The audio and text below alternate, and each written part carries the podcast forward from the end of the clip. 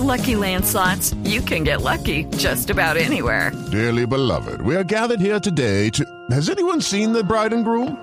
Sorry, sorry, we're here. We were getting lucky in the limo and we lost track of time. No, Lucky Land Casino, with cash prizes that add up quicker than a guest registry. In that case, I pronounce you lucky. Play for free at LuckyLandSlots.com. Daily bonuses are waiting. No purchase necessary. Void were prohibited by law. 18 plus. Terms and conditions apply. See website for details. Estamos terminando año y hoy en el radar tenemos a un invitado que siempre es muy grato, que es una de esas voces que quisiéramos tener permanentemente en Colombia. Sabemos que él siempre está con nosotros, aunque se encuentre adelantando sus trabajos fuera del país, en Estados Unidos, en la Universidad de Nueva York específicamente, y también en Australia. Hablamos de el doctor Rodolfo Ginás, uno de los científicos más importantes de nuestro país. Doctor Ginás, bienvenido al Radar en Blue Radio. Buenas tardes. Buenas tardes, ¿cómo está?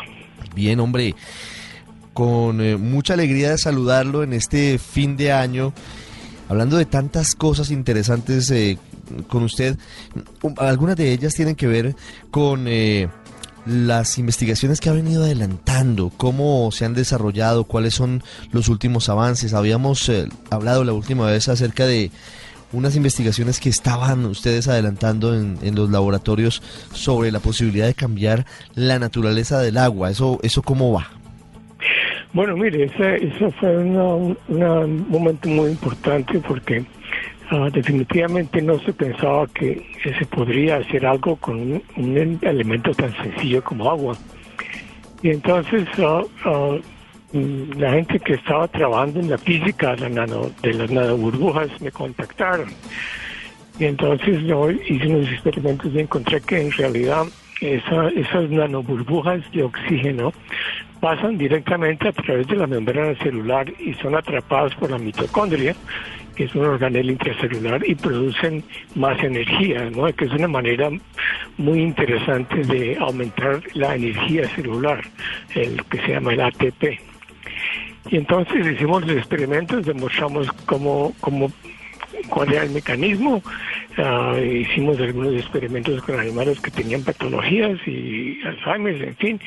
Y una vez hecho eso, pues escribí los papeles y se terminó la investigación. Simplemente tenía que ver con la, permeabilidad del agua a través de las membranas. Y una vez que, penetra una burbuja de, de, oxígeno muy pequeña, ¿qué pasa con esa burbuja? ¿Cómo es diferente del oxígeno que atraviesa directamente? Y encontramos simplemente que porque la concentración de calcio, de, de, de oxígeno es muy alta, es atrapada por una organela que se llama la mitocondria, que, que inmediatamente toma el oxígeno y produce energía, produce ATP. De modo que eso no se sabía antes de que nosotros estudiáramos. Eso lo fue lo que descubrimos y eso fue lo que publicamos. Sí. Doctor Ginas, ¿en qué otras cosas está trabajando? Porque nos dice que está en otras investigaciones. Hoy, ¿a qué está dedicado? Estamos uh, tratando de entender cómo se modifica la transmisión sináptica en presencia de, pongamos, uh, las, las proteínas que producen Alzheimer, ¿no? Eh, y eso se estudia en la sinapsis gigante de calamar y se hacen las medicinas que hay que hacer y se hace la microscopía electrónica y se hacen ese tipo de cosas. Entonces, seguimos trabajando con la sinapsis gigante del calamar, que es un, sistema fantástico. Seguimos trabajando con, con cerebro aislado de, de, roedores, seguimos trabajando en las relaciones talamocorticales, es decir, tratando de entender aún más cercanamente qué es lo que está pasando con uh, la fisiología que se está alterada y que se llama entonces patología. De modo que estamos, estamos haciendo, siguiendo el trabajo que he hecho toda la vida, es decir, tratar de entender las bases fisiológicas de la vida y cómo están cambiadas en enfermedad. Se sigue tratando de, de entender qué es la conciencia, cómo se genera. Eso es lo que sigo trabajando. ¿Y hoy usted puede tener una definición de qué es la conciencia o, todavía no es? Sí, bueno, mire, no, es interesante porque, porque lo que hemos encontrado es que la conciencia no es solamente una propiedad humana, sino que casi todos los animales tienen conciencia. Y eso, claro, ha sido un problema del diablo, porque la gente no, no entiende que un mosco tiene conciencia. Sí, pero, pero ¿cómo se siente? Dice, pues, tiene una conciencia muy primitiva, pero entiende, y tiene ojos y sabe, y tiene manera de, actuar en el mundo externo. Y todos tenemos los mismos canales de calcio y las mismas frecuencias y lo demás. Entonces, bueno, y los pájaros también, y los peces, todo el mundo, todos, es que todos somos iguales. Yo no sé por qué la gente no entiende que la diferencia son, son simplemente de, tamaño y de carácter y de, nivel, pero todos tienen ojos y boca y todo lo demás, ¿no? ¿Cuál es la diferencia entre, entre un eh, mamífero distinto al hombre y el hombre en cuanto a cerebro? Nosotros tenemos un cerebro más grande, ah, tenemos un lenguaje eh, universal, tenemos una, una cantidad de propiedades que son muy especiales y que tienen todas que ver con la, la fisiología del cerebro.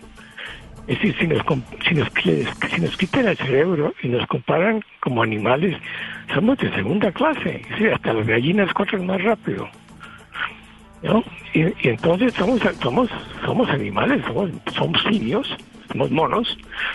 han- han cambiado un poco la postura de la cabeza, el cerebro ha aumentado de tamaño, pero somos tan comestibles como siempre hemos, hemos sido. Somos de carne y hueso como el resto de los animales. Todo esto se aborda en el libro Rodolfo Ginás, La Pregunta Difícil, que, que es eh, recopilado por Pablo Correa, periodista del periódico El Espectador, con varias entrevistas con usted y en donde hablan de estos temas. ¿De esto se habla ahí? Sí, eso, se habla, claro. Sí, mire, esto es un libro muy general para mm, eh, que lo puede leer cualquier persona y entenderlo. Y entonces me parece que está muy bien escrito y realmente fue un placer ah, eh, trabajar con Pablo porque no solamente se pudo trabajar y, y hablar de ciencia, sino también de la vida misma y, lo que- la familia y la familia y las cosas y la política, en fin. Fue, fue una, una, una eh, relación sumamente, sumamente linda, muy, muy interesante. Me preguntaron cosas que nunca me habían preguntado y yo las contesto con todo de modo perfectamente cándido porque no tengo nada que esconder. Yo, yo tengo mis ideas y tengo mi punto de vista y eh, no creo que es mejor del punto de vista de los demás, pero es el punto de vista que yo tengo. Y, me dice, pero usted no es religioso. Y dice, no, pues la mayoría de mis amigos queridísimos son religiosos y a mí no me importa. Ni a ellos tampoco les importa. Es decir, cada uno que haga lo que pueda, ¿no? Sí. ¿Cuándo fue la última vez que vino a Colombia, doctor Ginás? La última vez que estuve en Colombia fue el año pasado. Y um, voy a ir este año. Voy a, perdón, voy a ir el año entrante. El año entrante. Y va a ser interesante porque eh, va a haber un, una- va a haber un encuentro en mi gimnasio moderno, que es mi escuela, y va a haber un, un encuentro ah, con respecto al libro. En fin, va a haber varias, varias cuestiones muy interesantes, ¿no? ¿Cómo ve a Colombia desde, desde afuera? Bueno, mire, es una pregunta sumamente difícil para mí porque eh, naturalmente Colombia es mi madre, es mi patria, ¿no? Ahora, em, yo veo que sigue teniendo problemas, veo que mm, las cosas eh, se mejoran hasta cierto punto, pero desde otro punto de vista no.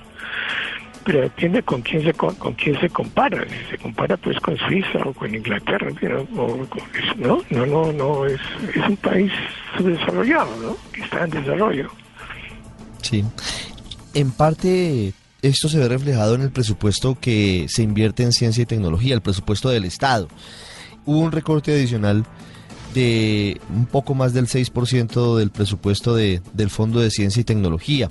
Y aquí hay una pelea eterna que, que se ha dado, porque siempre se decía que en Colombia la mayor inversión de recursos públicos se daba en el sector de defensa porque estábamos en un conflicto con las FARC. Y hoy ese conflicto ha terminado. Claro, hay otros, con el ELN, con el narcotráfico. Pero debería, en teoría, disminuirse esa inversión, ese porcentaje para la guerra. Y lo que vemos es que, por lo menos en esa parte de desarrollo científico, de apoyo a los eh, investigadores, por el contrario, está disminuyendo. Eso pareciera ser uno de los puntos difíciles que, que no nos permiten avanzar. Quitarle dinero a educación y investigación a Colombia me parece un error graso. Y es un error graso porque se pierde el tiempo que nunca regresará. Entonces quedamos más atrás, quedamos atrás todos los días un poquito más. De modo que, desde mi punto de vista, es, es una, una, tristeza increíble que eso pase. Ahora, yo no soy político, no sé cómo es la situación económica, en fin. Eh, usted sabe que está pasando en Estados Unidos, está pasando algo similar.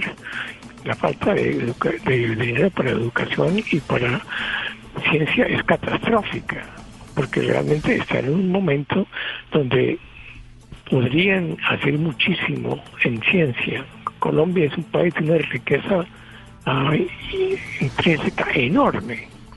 Y es una pelea eterna que hay frente a, al porcentaje de dinero que se invierte en cada uno de los puntos y este que seguramente es uno muy importante para, para lograr salir de, de esa vía. Claro, no es básico, pero en fin, uh, yo, yo, yo, me dicen, ¿usted qué cree? Digo, mire, yo no, yo apenas, apenas puedo comentar mirando de afuera, yo no conozco el problema adentro. Eh, ahora, si yo estuviera dentro de la política, yo posiblemente decía, no, esto no es una buena idea, tratemos de resolver los problemas de, otro, de otra manera.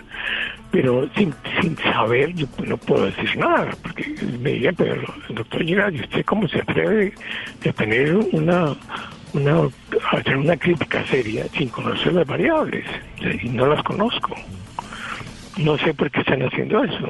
No, Me parece sí. malísima idea, pero eso es, es, un parecer, eso no es más. Sí. Doctor Llena, siempre es un gusto hablar con usted. Muchas gracias por estos minutos para el radar en Blue Radio y le deseo una feliz Navidad. Gracias, lo mismo. Hasta luego.